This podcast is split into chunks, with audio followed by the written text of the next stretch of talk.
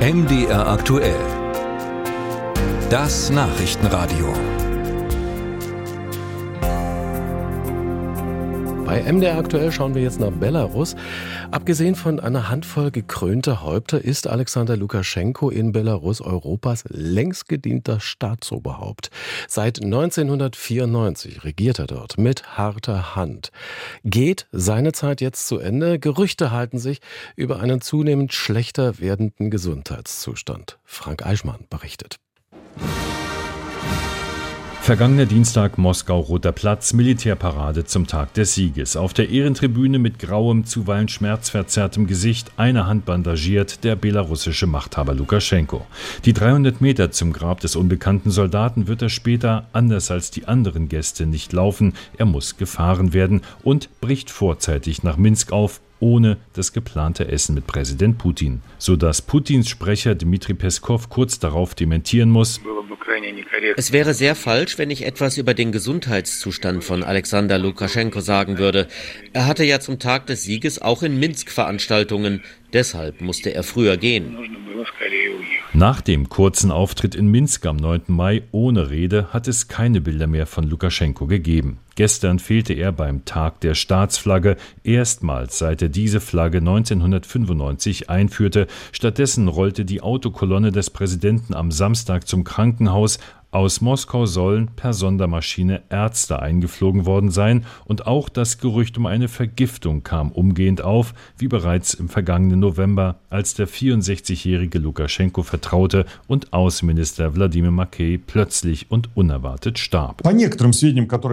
Nach unseren Informationen hat Lukaschenko einen infektiösen allergischen Herzmuskel, sagt der belarussische Oppositionspolitiker Pavla Tuschko in seinem YouTube-Kanal. Einige vertreten die Giftversion Information und dass es in Moskau passiert sei. Aber warum sollte Putin dann Ärzte schicken, um Lukaschenko zu helfen? Und nach welcher Logik sollte Putin das grundsätzlich tun? Erfüllt Lukaschenko nicht etwa den Willen Putins?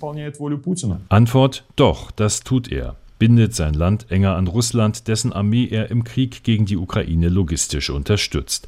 Gegen Journalisten und Oppositionspolitiker im eigenen Land dagegen lässt Lukaschenko seine Behörden und die Justiz mit äußerster Härte vorgehen, mit Verboten und langen Haftstrafen. Die Kehrseite der brutalen Machtausübung, der Ausrichtung auf die Person des Präsidenten, wird jetzt sichtbar. Der belarussische Politologe Valeri Kabalevich im Fernsehsender Dorscht. Wenn ein Machthaber vorhat zu gehen, werden Nachfolger benötigt. Lukaschenko hat nicht vor zu gehen und so wird in Belarus kein Nachfolger vorbereitet. Das wäre ja auch gefährlich für den aktuellen Herrscher. In einem Regime dieser Art führt der Abgang des Herrschers in den meisten Fällen zu einer politischen Krise.